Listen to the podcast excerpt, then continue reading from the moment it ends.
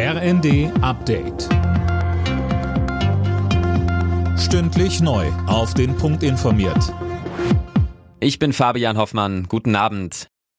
Die Gas- und Strompreisbremse ist beschlossene Sache. Auch die letzte Hürde im Bundesrat wurde heute genommen. Und auch Studierende werden wegen der hohen Energiepreise im neuen Jahr entlastet. Jana Klonikowski. Ja, der Bundesrat hat auch der Einmalzahlung von 200 Euro für Studierende zugestimmt. Bevor die ausgezahlt wird, muss aber noch eine Online-Plattform aufgebaut werden, über die die Pauschale dann beantragt werden kann. Außerdem gab es in der Länderkammer grünes Licht für neue Regeln im Aufenthaltsrecht, den Bundeshaushalt und für das Freihandelsabkommen CETA mit Kanada. Und Krankenhäuser und Kitas bekommen nächstes Jahr mehr Geld. Russland hat die Ukraine heute erneut mit einer Welle an Luftangriffen überzogen. Moskau versucht weiter, die Energieinfrastruktur in der Ukraine zu zerstören. Millionen Ukrainer sind deshalb bei eisigen Temperaturen ohne Strom und Heizung.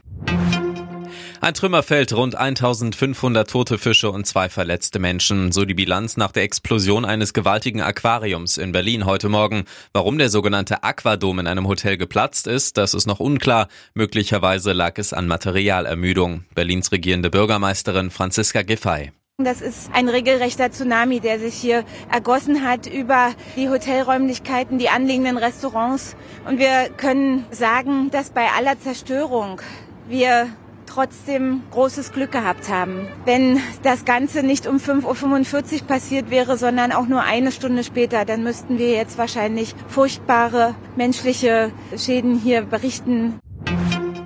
Twitter und Elon Musk sorgen wieder einmal für Negativschlagzeilen, weil die Konten mehrerer Journalisten gesperrt wurden. Aus welchem Grund denn, Tim Britztrup? Dazu schweigt sich Twitter im Moment aus. Die Betroffenen haben über das Netzwerk und den neuen Chef Elon Musk berichtet. Das passt Twitter offenbar nicht. Die Bundesregierung ist empört. Pressefreiheit darf nicht nach Belieben ein- und ausgeschaltet werden, betont das Auswärtige Amt. Und auch die EU ist alarmiert. Die Kommission droht Musk mit Sanktionen. Übrigens, bei der Übernahme hatte Musk noch angekündigt, Twitter zu einer globalen Plattform für Redefreiheit machen zu wollen. Alle Nachrichten auf rnd.de